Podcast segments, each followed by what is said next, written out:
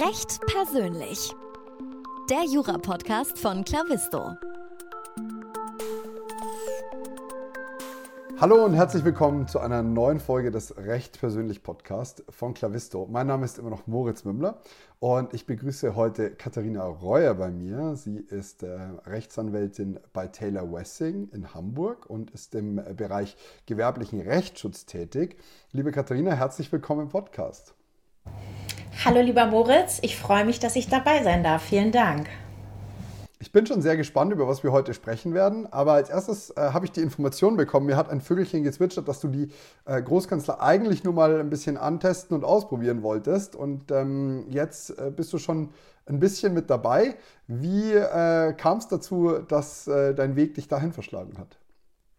Wer hat denn das gezwitschert? Nein, ich glaube, da, da ging es mir einfach so, wie es vielen äh, äh, ging. Großkanzlei möchte man auf jeden Fall mal ausprobieren, aber man ist sich am Anfang nicht so sicher, ob das dann auch wirklich der Ort ist, an dem man äh, verbleiben möchte. Ähm, ich habe äh, mir tatsächlich im Referendariat und auch im Rahmen von Nebentätigkeiten, neben dem Studium und dann aber auch noch im äh, Referendariat verschiedene Kanzleimodelle angeguckt, sozusagen, also von der mittelständischen Kanzlei, die man bei uns im gewerblichen Rechtsschutz auch gerne mal als Boutique äh, bezeichnet, bis eben hin zu einer anderen ähm, amerikanisch-deutschen äh, Großkanzlei. Und ähm, habe da jedenfalls schon so viel positive Luft geschnuppert, dass ich wusste, das möchte ich mir noch mal ein bisschen genauer angucken. Ähm, und das hat mich dann letzten Endes dann auch dazu bewogen, mich bei Taylor Westing im IP-Bereich zu bewerben, weil ich aber auch schon immer wusste, ähm, oder schon immer ist falsch, aber jedenfalls dann äh, wusste, dass der IP-Bereich, also Intellectual Property, geistiges Eigentum, gewerblicher Rechtsschutz, genau der Bereich ist, wo ich hin möchte. Und äh, da ähm, gibt es in Deutschland ja mehrere Standorte, ähm, die das schwerpunktmäßig machen. Hamburg ist einer davon. Äh, und in Hamburg gibt es eben auch noch ein paar Großkanzleien, die noch so einen äh, IP-spezialisierten Schwerpunktbereich auch haben in ihrer Tätigkeit. Und dazu gehört eben Taylor Wessing neben ein paar anderen. Das war jetzt sozusagen erstmal die Kurzform. Ja, aber du bist ja Hamburg treu geblieben. Du hast ja vorher schon in Hamburg studiert, du warst auch im Ausland. Du hast äh, gerade schon angeteasert, dass da ähm, einfach ein bisschen äh, Umschauen äh, der Fall war. Und ähm, mich würde interessieren, wie waren, so, wie waren so deine Gedanken damals zu dem Bereich, wie du jetzt in deiner Tätigkeit aufgegangen bist? Also was hast du, wie war es dir, wie hast du es dir ursprünglich vorgestellt und äh, wie war es dann am Ende für dich? Tatsächlich bin ich auch erst ein bisschen äh, spät zum gewerblichen Rechtsschutz äh, gekommen oder auf Umwegen. Im Studium ähm, habe ich mich noch auf den Schwerpunktbereich Familien- und Erbrecht konzentriert, weil mich das einfach äh, von Haus aus sehr interessiert hat. Ähm, äh, das war so ein Bereich, äh, äh, der mich in Bezug auf sozusagen eherechtliche Auseinandersetzung, erbrechtliche Auseinandersetzung, aber eben auch Sorgerechtsstreitigkeiten äh, wegen des gewissen sozialen Aspektes, der, der auch immer dahinter steht, sehr interessiert hat. Habe dann auch ein äh, langes Praktikum gemacht während des Studiums in diesem Bereich und es hat mir tatsächlich sehr viel Spaß gehabt und das äh, konnte auch mein Herzblut dafür äh, erwärmen. Aber ich habe dann doch gemerkt, dass das so ein Bereich ist, wo es mir gar nicht so leicht fällt, mich immer von diesen Fällen zu distanzieren, weil da sehr viele persönliche äh, Schicksale auch dahinter stehen häufig, ähm, so dass ich mir noch mal äh, ein etwas ähm, anderen Bereich äh, aus, dem, aus der Wirtschaftspraxis angucken wollte. Und ich habe ähm, nach dem Studium dann bei einem postgradualen Studiengang an der Universität Hamburg, dem sogenannten Ergänzungsstudiengang Wirtschaftsrecht, ähm, gearbeitet äh, als äh, Betreuerin und Organisatorin äh, dieses Studiengangs. Und äh, zu dem äh, Studiengang gehört auch der, der Bereich des geistigen Eigentums so ein bisschen. Der Professor, der den betreut hat, der war auch Medienrechtler und hat auch Doktoranden im Markenrecht und Urheberrecht betreut. Und da habe ich so das erste Mal in den Bereich reingeschnuppert und gemerkt, das interessiert mich, weil es eben ein sehr, sehr bunter Bereich ist. Ähm, bei dem man mit den unterschiedlichsten Produkten äh, in Berührung kommt, weil es eben kein keinen Branchenfokus äh, gibt, beispielsweise fürs Markenrecht oder Urheberrecht. Ne? Marken werden überall gebraucht, egal ob in der Automobilbranche oder in der Getränkeindustrie. Ähm, und das gilt eben ähnlich auch für die anderen Rechtsbereiche äh, wie das Urheberrecht und das Wettbewerbsrecht. Ähm, und dann habe ich mich entschieden, äh, ich habe zwischendurch, muss ich vielleicht noch anmerken, auch noch einen Master gemacht in Madrid. Den habe ich aber im Recht der Europäischen Union gemacht. Da war das kein Schwerpunkt, sondern auch so ein Randbereich äh, leider nur. Ähm, und deswegen habe ich mich entschieden, entschieden, mir das im Referendariat mal ein bisschen genauer anzugucken. Und dafür ist natürlich auch Hamburg ein prädestinierter Standort, weil wir auch die Spezialkammern äh, bei den Landgerichten für diese äh, Rechtsbereiche haben. Und ich habe mein Hamburg, äh, mein Referendariat auch in Hamburg gemacht. Wir sind äh, mit der Strafstation gestartet und dann kam als nächstes die Zivilstation. Und wir konnten uns aber noch aussuchen, wo wir hin möchten. Also wir hatten noch die Option, das vorher äh, uns bei, bei einer Kammer äh, zu bewerben oder bei einem Gericht und das dann sozusagen vorzugeben, dass man gerne dahin möchte. Und ich habe mich dann gleich bei der Spezialkammer für äh, Marken- und Wettbewerbsrecht hier am Landgericht Hamburg beworben und bin dann ähm, direkt eingestiegen in die Materie. Äh, und das äh, war total spannend. Es war auch anstrengend, weil das alles äh, neu war, dieser gesamte Bereich. Aber eben auch da diese Vielfalt der Rechtsfragen und der, der Produkte und auch der Unternehmen, mit denen man da in Berührung kommt, das hat mich schon immer fasziniert. Mhm kann das gut nachvollziehen, denn auch mein Schwerpunkt war im äh, Studium der, das ähm, Wettbewerbsrecht, der gewerbliche Rechtsschutz generell, das Markenrecht, Urheberrecht. Äh, was nicht ganz so toll fand, war Kartellrecht. Das ist mir ziemlich auf den Keks gegangen, muss ich sagen. Aber es lag auch daran, dass es nur so oberflächlich angerissen worden ist. Und dann, ich habe es auch nicht ganz verstanden an, an allen Stellen. Aber so gerade das Markenrecht, Wettbewerbsrecht, Urheberrecht, das äh, lag mir auch sehr und ich kann diese Liebe gut nachvollziehen. Ähm, worauf kommt es in deiner Tätigkeit, die du jetzt ausführst, denn besonders an? Ist es so gerade dieses Verständnis dafür, wie funktioniert geistiges Eigentum oder gibt es da irgendwie was anderes? Ähm, was ist so dein, dein Take, was irgendwie das Wichtigste ist? Also ich muss äh, dazu sagen, dass ich sehr breit aufgestellt bin in dem Bereich. Ich mache jetzt nicht nur reines Markenrecht beispielsweise oder reines Urheberrecht, sondern ich mache klassischerweise alles. Und ich habe auch äh, sehr viele Mandanten. Ähm, wo wir große Verfahren betreuen, wo sich einfach äh, Rechtsfragen stellen, die sich durch alle Rechtsgebiete ziehen. Also die Schnittstellen sind eben bei bestimmten Produkten und Bereichen da, dass du sowohl in äh, wettbewerbsrechtlicher Hinsicht als auch in markenrechtlicher Hinsicht sozusagen beraten musst. Ähm, äh, also äh, Markenrecht, Wettbewerbsrecht, Urheberrecht, Designrecht, das sind alles Bereiche, äh, die in meiner täglichen Praxis vorkommen. Und grundsätzlich äh, finde ich, äh, dass es nicht schadet, wenn man eine gewisse Kreativität an den Tag legt und Neugier. Also man sollte offen sein, wirklich für, für Neues, einfach immer neue Produkte kennenzulernen. Du bist eben, eben kein, kein Spezialist, kein Technikspezialist oder kein Konsumgüterspezialist, mhm. sondern du lernst dich immer wieder äh, in neue Sachverhalte reinzudenken und arbeitest dich äh, in neue Produkte ein. Also das muss dir einfach Spaß machen und da solltest du eine gewisse Neugier äh, mitbringen. Ähm, und Kreativität eben in dem Sinne, dass man äh, durchaus einfach mal gucken muss, ob es nicht äh, auch rechts und links des klassischen Lösungsweges Möglichkeiten gibt. Ähm, den Prozess oder die rechtliche Auseinandersetzung, in welcher äh, Stufe man sich da auch gerade befindet, des Verfahrens ihm zu lösen. Es ist ja auch immer ähm, ganz wichtig, was eigentlich das Ziel des Mandanten ist. Was hat er vor? Was möchte er? Möchte man jetzt mhm. eine Rechtsfrage bis durch alle Instanzen jagen und einmal geklärt wissen, damit man das irgendwo schwarz auf weiß niedergeschrieben hat? Oder möchte man zu einer wirtschaftlich sinnvollen, schnellen äh, Lösung äh, kommen, die beispielsweise den Mandanten äh, in seiner Produktentwicklung fortbringt. Also äh, da muss man immer in der Lage sein, flexibel zu sein, genau hinzugucken, hinzuhören äh, und ja, neugierig zu bleiben. Ich glaube, dass das äh, mit so eins der wichtigsten äh, Eigenschaften, die man haben muss. Und ansonsten ist es auch so, dass in meinem Rechtsbereich sehr viel, jedenfalls wenn man Verfahrensrecht macht, Litigation, also forensisch tätig ist und das mache ich tatsächlich sehr viel, dass immer wieder sehr viele Eilanfragen reinkommen und auch Eilrechtsverfahren, dass man äh, auch dafür offen sein muss. Äh, dass man eben abends noch was auf den Tisch bekommt, was vielleicht morgens beantwortet sein muss, weil die Gerichtsfrist nur 24 Stunden sind oder die Abmahnung eine Frist von 12 Stunden gesetzt hat.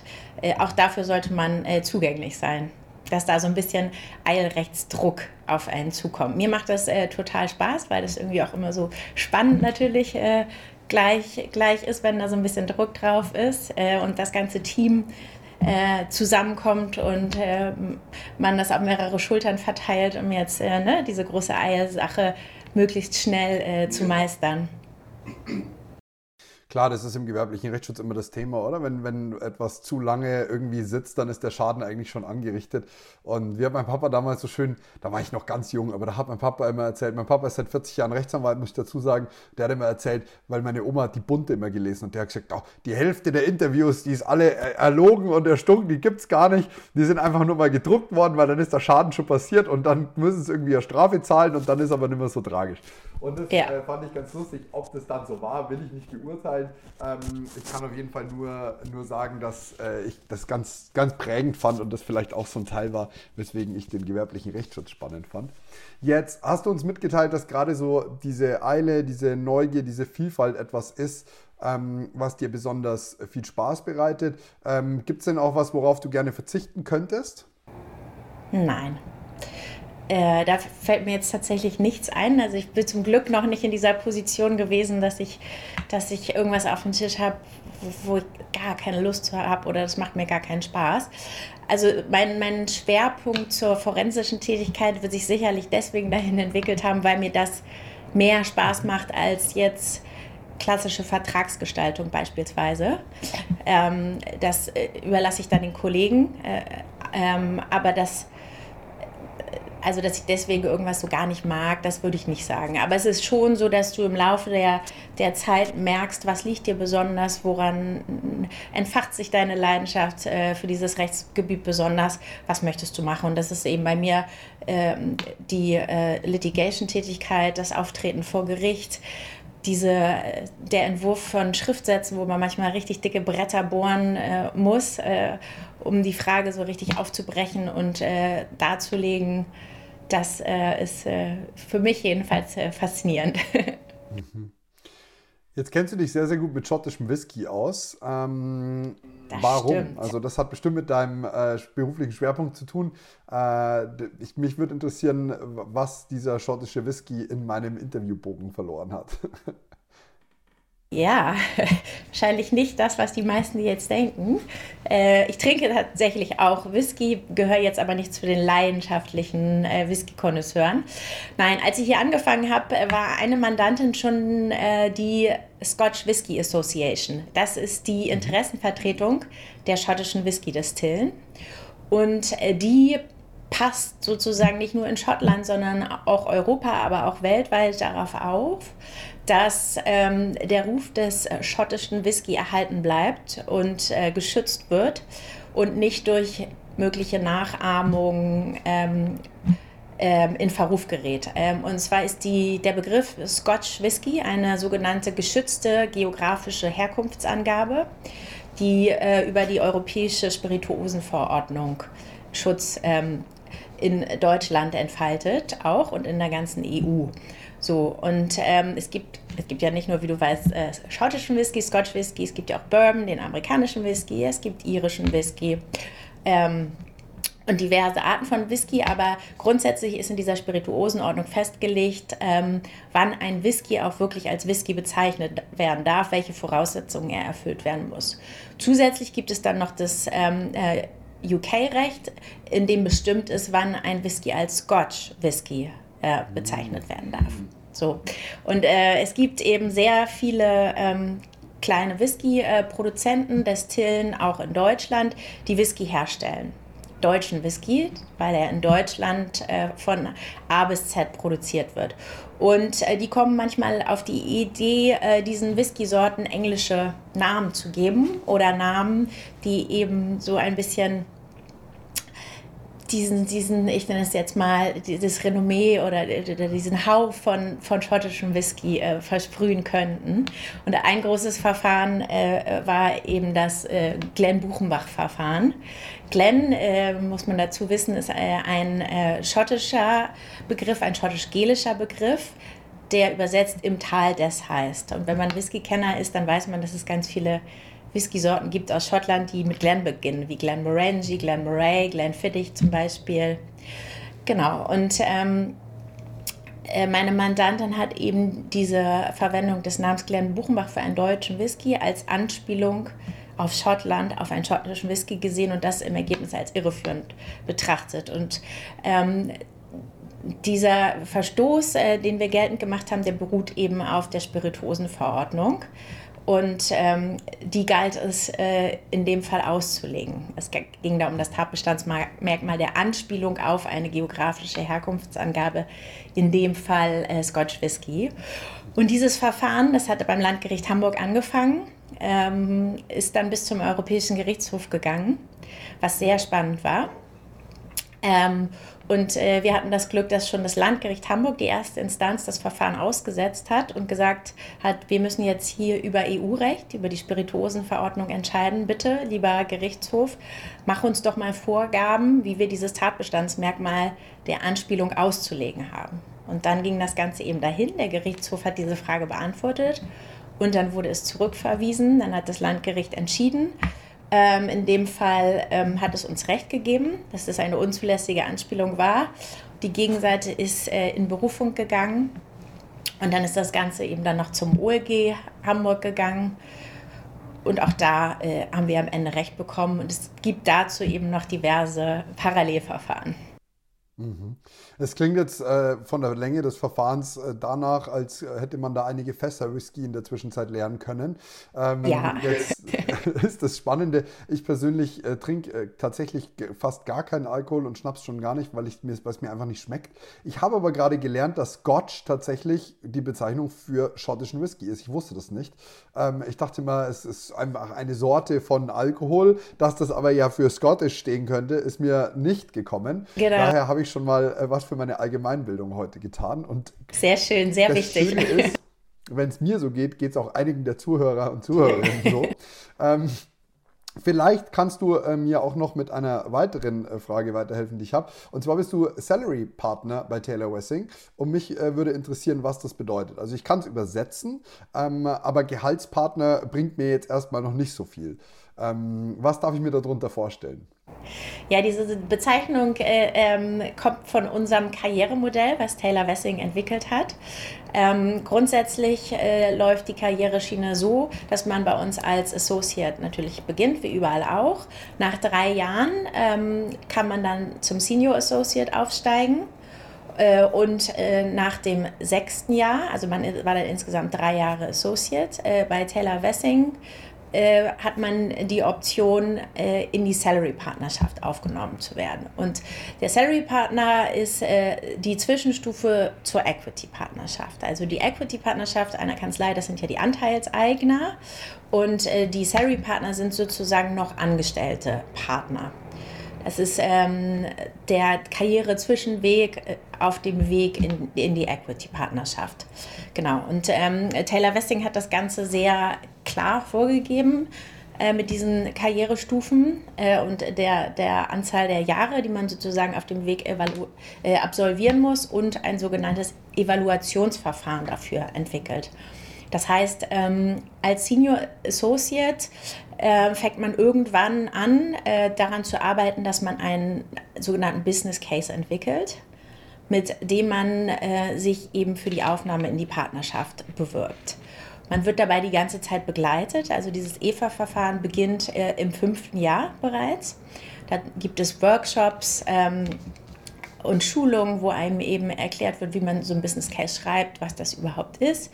Äh, und äh, mit denen man auch die Gelegenheit bekommt, herauszufinden, was überhaupt die eigenen Stärken und Schwächen sind. Und vielleicht auch noch mal einen Schritt zurück, man sich auch mal die Frage stellen muss, eben, wo möchte ich eigentlich hin? Was ist eigentlich der Karriereweg, der für mich der richtige ist. Ähm, ich habe das sehr begrüßt, äh, weil oft ist es ja so, dass man irgendwann so die Jahre vor sich hinarbeitet und man geht so automatisch weiter, aber irgendwann kommt ja dieser Punkt, wo man sich mal fragen muss, äh, äh, welche Karriere möchte ich eigentlich machen? Ne? Möchte ich den Weg äh, in die Equity-Partnerschaft gehen oder nicht?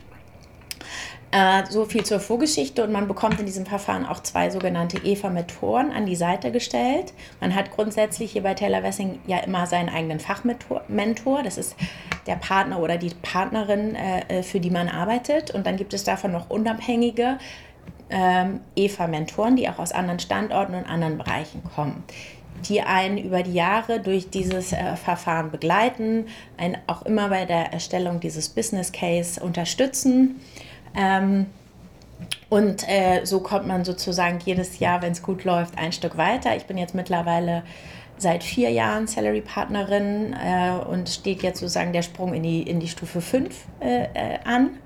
Dafür muss ich jetzt auch gerade wieder meinen Business Case überarbeiten. Das müssen wir ähm, einmal im Jahr.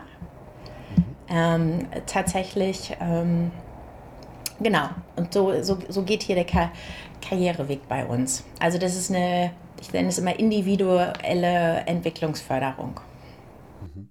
Jetzt haben wir über den äh, Arbeitgeber Taylor Westing schon relativ viel gehört. So, wie würdest du die Kanzlei ähm, äh, beschreiben? Wie, wie, wie, wie tickt ihr dort? Ich sage immer, äh, äh, wir arbeiten hier alle, weil es uns so viel Spaß macht. Äh, und das ist tatsächlich auch so. Also wir haben eine sehr offene, sehr äh, fröhliche äh, Unternehmenskultur ich bin ja hier am Hamburger Standort, äh, war ich auch schon immer. Äh, wir haben ja noch weitere Standorte in Berlin, Düsseldorf, Frankfurt und München. Und das ist da überall ähnlich. Ähm, aber äh, so, ich kann jetzt in erster Linie natürlich für den Hamburger Standort reden. Und wir haben ähm, eine äh, wirklich offene äh, Tür-Policy. Wir tauschen uns sehr viel aus, fachlich aber eben auch äh, ähm, was sozusagen den Spaß äh, bei der Arbeit betrifft. Äh, wir haben ganz viele Events, ganz viele Sportevents, aber auch ganz viele Feier-Events und wir pflegen das wirklich. Wir haben zum Beispiel mindestens viermal im Jahr so ein Lounge-Event. Wir haben oben bei uns auf der Dachterrasse im 21. Stock eine Lounge, die eben zum Feiern gedacht ist und die wird viermal im Jahr schon alleine standardmäßig genutzt, um das ganze Haus einzuladen zu einer Feier. Das sind meistens irgendwelche Motto-Partys. ähm, zuletzt hatten wir die Oktoberfest-Lounge und dann jetzt die Après-Ski-Lounge. Äh, und da kommen wir eben zusammen. Mal abseits auch, äh, auch vom Fachlichen. Und äh, das ist mir persönlich sehr wichtig, weil ich immer gerne wissen möchte, was sind das eigentlich für Menschen, die hier rechts und links neben mir äh, sitzen, die in meinem Team arbeiten. Ähm, ich möchte sozusagen wissen, äh, wer dahinter steckt. Und das ist so eine Kultur, die, die wird hier sehr gefördert und die äh, leben wir alle. Ähm, ja, das ist, glaube ich, die beste Mentalitätsbeschreibung, die ich dazu geben kann. Das klingt äh, tatsächlich sehr schön, auch wenn ich als eingefleischter Bayer und Skifahrer sagen muss, das mit dem Ober Oktoberfest und dem Abrisski habe ich jetzt überhört, weil ansonsten hätte ich da jetzt richtig Bauchschmerzen bekommen. Aber ähm, so an sich klingt das Event sehr schön. Und ähm, zur nächsten Hawaii-Party, da wäre ich nämlich äh, nicht persönlich betroffen, lasst mich auch gerne einladen. Ah ja, okay. da da wäre ich dann dabei. Aber Oktoberfest in Hamburg geht für mich nicht und Abrisski ist auch schwierig. Äh, nehme ich gleich mal äh, auf die Motto-Liste mit auf. Aber du weißt ja, es wollen halt alle von den Bayern so ein bisschen äh, partizipieren. Ne? Das ist ja so. Wenn ich jetzt als äh, junger Jurist oder Juristin bei euch anfangen möchte, was äh, würdest du mir mitgeben? Wie könnte mein Einstieg aussehen, außer dass ich viermal im Jahr bei einer Motto-Party am 21. Stock mit euch feiern kann? Es gibt sogar noch viel mehr Events, aber wenn ich die jetzt alle aufzähle, dann sprengt das den Podcast. Ähm, also das kommt immer so ein bisschen drauf an. Wenn du natürlich schon weißt, was dein äh, Schwerpunkt ist, die Tätigkeit, die du am liebsten machen möchtest, dann kannst du dich natürlich ganz gezielt äh, informieren, ob wir diesen Rechtsbereich abdecken, welches Team dieses, diesen Rechtsbereich ähm, abdeckt und dich dann auch direkt in Verbindung setzen äh, mit diesem Team und eben, eben anfragen.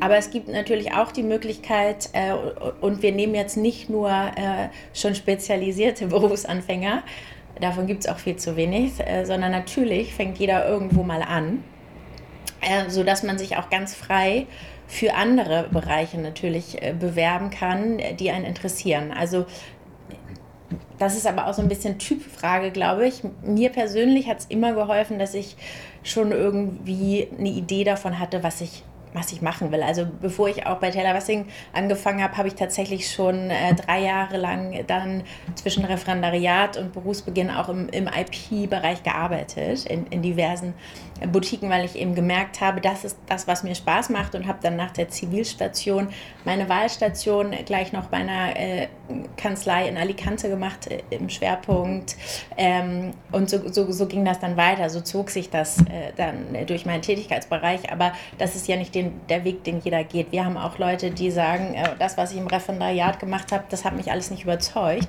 Ich möchte jetzt nochmal einen Neustart in einem anderen Bereich machen. Ähm, also ich glaube, es schadet nichts, wenn man sich mal Gedanken darüber macht, was einem Spaß machen kann. Aber ansonsten äh, darf man auch gerne mutig sein und in einen neuen Bereich reinschnuppern. Mhm. Jetzt ähm, bist du natürlich ein großer Fan des gewerblichen Rechtsschutzes, aber was ist ein Grund dafür, dass ich mich da ähm, im Einstieg gegebenenfalls dafür interessieren kann, außer dass ich dann bei dir in Hamburg im Team landen könnte? Guter Grund. Ja, ich habe das vorhin ja schon versucht, so ein bisschen ähm, anklingen zu lassen. Das ist ein Bereich, in dem man wahnsinnig viel sieht. Also äh, ich sehe wirklich diverseste Unternehmen äh, und deren Produkte, deutschlandweit, aber eben auch weltweit und europaweit. Und äh, das ist total abwechslungsreich. Ne? Also das, das finde ich ganz, äh, ganz spannend, äh, dass ich jetzt ähm, nicht nur auf nehmen wir nochmal die Automobilbranche beispielsweise, äh, äh, spezialisiert bin, sondern Marken braucht man überall, sieht man überall. Äh, man wird deswegen auch zu so einem gewissen Allrounder, den man eben in allen Produktbereichen einsetzen kann. Und das gilt ja für Werbekampagnen gleichermaßen. Ne? Was am Ende das Produkt der Werbekampagne ist, ist, ist austauschbar.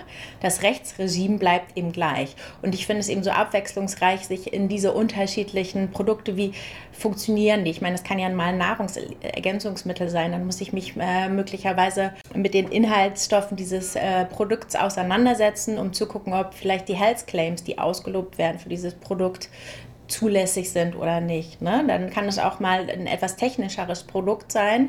Ähm, und dann ist man vielleicht im Designrecht und muss sich mal fragen, ob äh, diese Gestaltung eines Produkts jetzt technisch bedingt ist oder ob es äh, einen rein, optisch, einen rein optischen Grund hat. Ne? Also du, du ähm, äh, hast äh, diverse Perspektiven auf die unterschiedlichsten Produkte ähm, und diese Abwechslung, die macht mir sehr viel Spaß.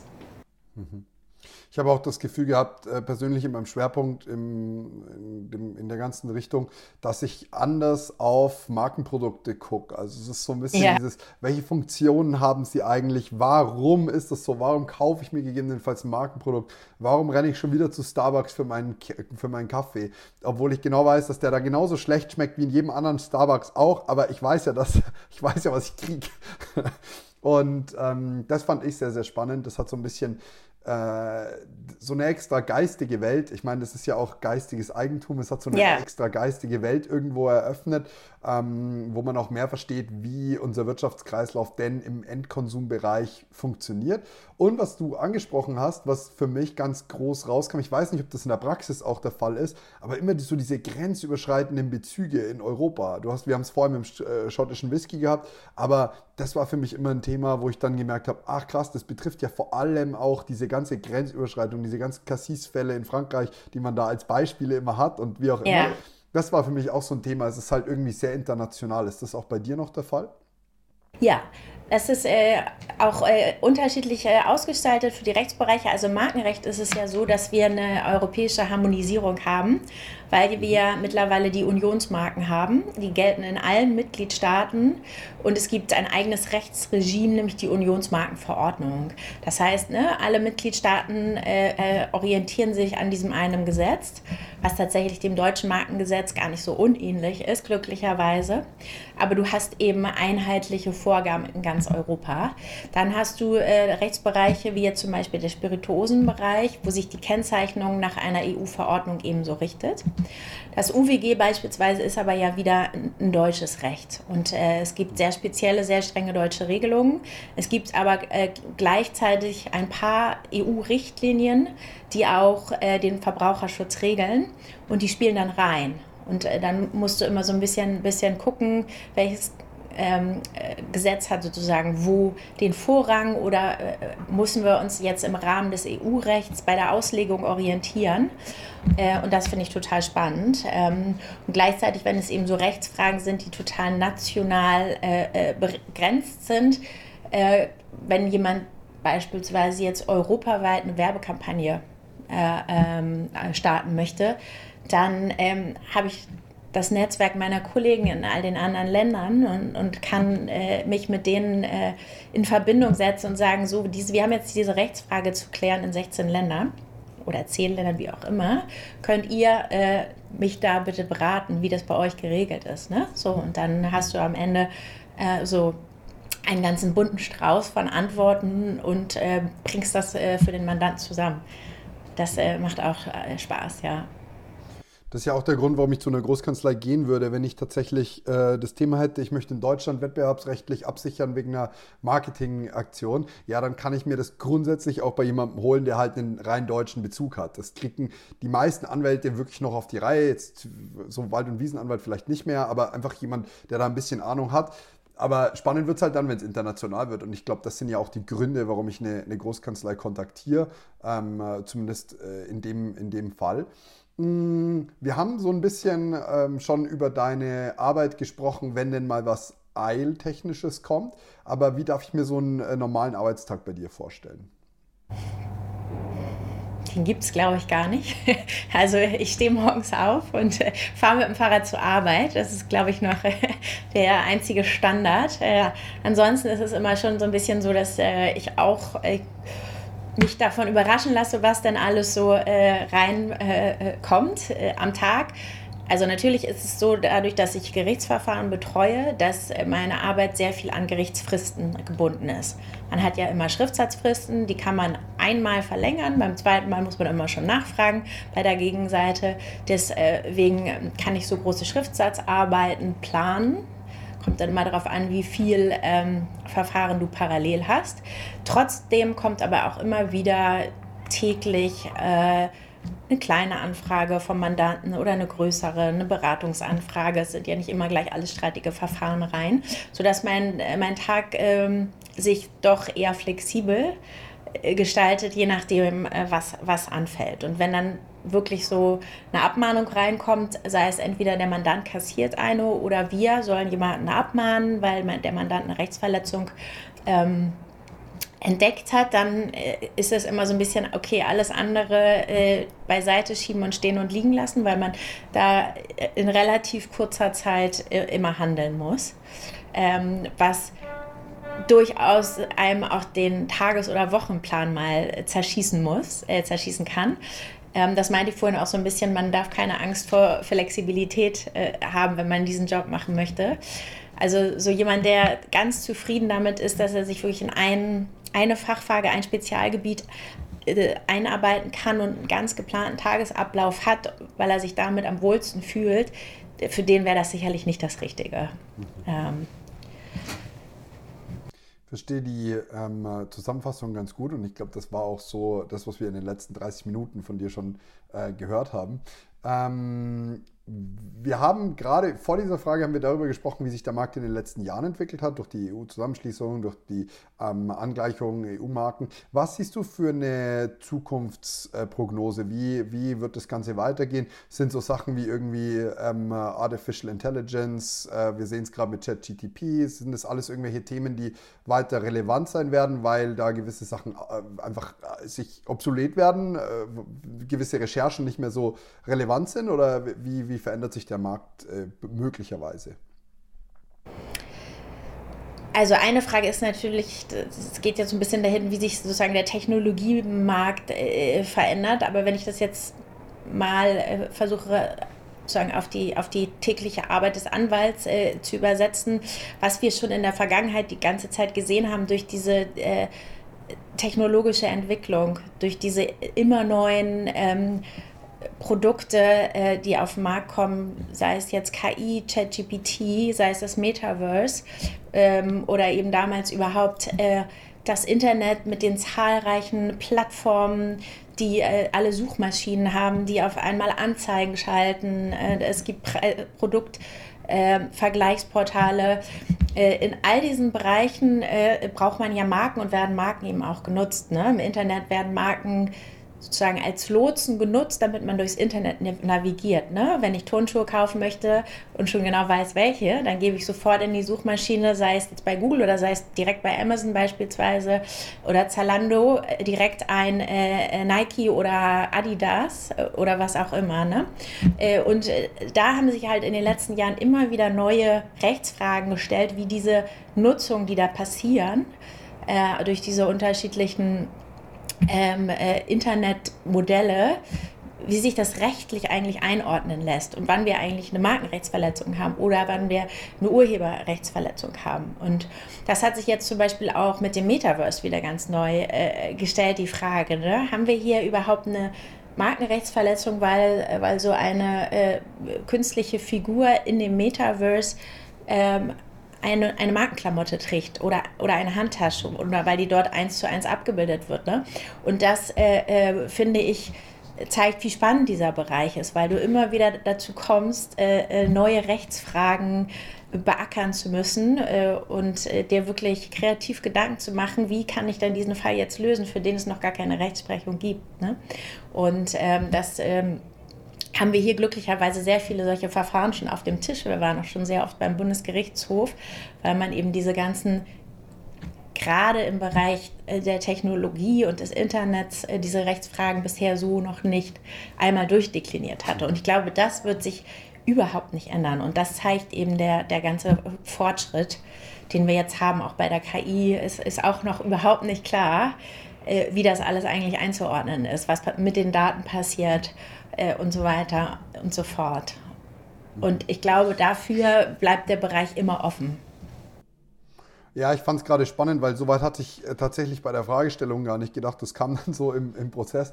Aber wenn ich mir überlege, ja, warum, warum tragen den Menschen Markenklamotten? Das ist zum einen klar, um, um eine Marke zu symbolisieren und auch irgendwo was auszudrücken. Es hat aber auch was mit Qualität zu tun. Das bedeutet, Qualität finde ich im Metaverse ja überhaupt nicht. Das heißt, äh, ich sehe da auf jeden Fall die, ähm, die zukünftigen Schwierigkeiten und ähm, diese Neugier, von der du auch gesprochen hast, für neue Dinge, die man braucht. Jetzt sind wir tatsächlich schon am Ende unseres Gesprächs angelangt. Wir haben noch ein paar kürzere persönliche Fragen, äh, die ich dir gern stellen möchte. Und äh, bin da sehr gespannt drauf, äh, weil wir jetzt viel über deine Arbeit erfahren haben. Und ich würde tatsächlich mal starten mit, dem, äh, mit der Frage, welchen Traumberuf du als Kind hattest. Ha, das musste ich letztens oder sollte ich letztens schon beantworten und tatsächlich erinnere ich mich gar nicht mehr so. Ich weiß, dass ich äh, diverse Traumberufe hatte. Also ich habe sehr früh angefangen zu reiten und wollte dann unbedingt Profireiterin äh, äh werden. Dann ich, bin ich sehr gern ins Kino gegangen, dann wollte ich Schauspielerin werden. Also ich weiß, dass ich nie Ärztin werden wollte und Anwältin hatte ich tatsächlich auch nicht so richtig auf dem Zettel, aber es gab nie so diesen einen Traum, dem ich äh, hinterher gelebt habe. Welche Eigenschaft magst du besonders gerne an dir? Soll ich mal kurz nebenan fragen? ähm, nein, nein, es geht ja um dich. ich glaube, dass ich äh, einfach ein wahnsinnig neugieriger Mensch bin äh, und äh, mir es auch bisher bewahren konnte, äh, offen zu bleiben, dem Leben gegenüber und einfach ganz viel Informationen gerne in mich aufsauge und neue, neue Dinge kennenlerne und sehe, weil mir das Spaß macht und das auch ein großer Antrieb und eine große Motivation ist für mich. Sehr gut. Ähm, jetzt kannst du nach nebenan gehen. Was sagen deine Freunde oder deine Familie über dich? Das weiß ich nicht. sagen, sagen sie dir das nicht ins Gesicht? Ist das immer was, wo du irgendwie lauschen musst? Nein, also ich glaube, puh, das ist eine gute Frage. Ich glaube, meine Freunde schätzen mich, weil ich ähm, sehr viel äh, mich äh, kümmere und immer diejenige bin, die äh, organisiert. mhm. Äh, ich nehme das einfach in die Hand, wenn wir uns treffen wollen. Ja, das hat auch in deinem Job auf jeden Fall Vorteile. Wir machen mit ein paar leichteren Fla Fragen weiter. Würdest du lieber fliegen können oder dich von Ort zu Ort beamen? Oh, das, äh, das finde ich beides toll. Fliegen können, weil ich mir da immer dieses Gefühl von einer irren Freiheit vorstelle, einfach dieses Gefühl an sich. Aber sich von Ort zu Ort beamen hat natürlich auch äh, wahnsinnige Vorteile. Bringt eine ja. große Erleichterung und ist, glaube ich, total umweltfreundlich auch, wenn man sich einfach beamen ja, könnte und nicht mehr ins Flugzeug auch, steigen fliegst. Ja, aber das würde länger dauern, glaube ich. Also wenn, wenn ich persönlich würde wahrscheinlich fliegen wählen, weil es das Beste aus beiden Welten ist. Ich kann von Ort zu Ort fliegen aber ja. ich habe die Freiheit eben auch. Und Beamen wäre ja nur diesen Moment, dieses Fliegen überspringen. Aber klar, klingt beides sehr, sehr verlockend. Äh, kann ich dir auf jeden Fall nur zustimmen. Ist dein, äh, was ist dir lieber, ein Strand oder ein Städtetrip? Finde ich auch beides gut. Ich tatsächlich versuche ich das meistens miteinander zu kombinieren weil ich nicht so der Typ bin, der tagelang nur am Strand äh, liegen kann. Äh, obwohl ich, wenn, wenn die Temperaturen so angenehm sind, dass man lesen, schwimmen und schlafen am Strand mal zur Erholung abwechseln kann, finde ich das auch super. Aber die Kombination mit einem Städtetrip vorher oder hinterher äh, ist eigentlich das Optimum, finde ich. Mhm. Wenn du ein Leben lang nur noch ein einziges Gericht essen dürftest, welcher, äh, welches wäre das? Oh, das kann ich wirklich nicht sagen, weil ich so gerne esse und äh, sehr viel esse und auch immer sehr gerne wieder neue Sachen probiere. Ich glaube, ich kann mich da noch nicht mal auf eine Küche äh, festlegen. Das äh, fällt mir tatsächlich zu schwer, sorry. Das ist äh, sehr spannend, wenn, also wenn man jetzt mit, äh, mit Anwälten spricht, bekommt man ja oft die Antwort, es kommt drauf an. Ich habe versucht, da, das zu da vermeiden. Ich, das ist in Ordnung. Ich stimme dir aber 100% zu, auch bei dieser Frage. Ich persönlich würde mich nicht festlegen wollen. Wahrscheinlich wäre es irgendwas ganz Langweiliges, weil äh, mit der Zeit wird alles irgendwie langweilig und wenn ich nur noch eine Sache essen dürfte, dann wäre es wahrscheinlich Plain Rice.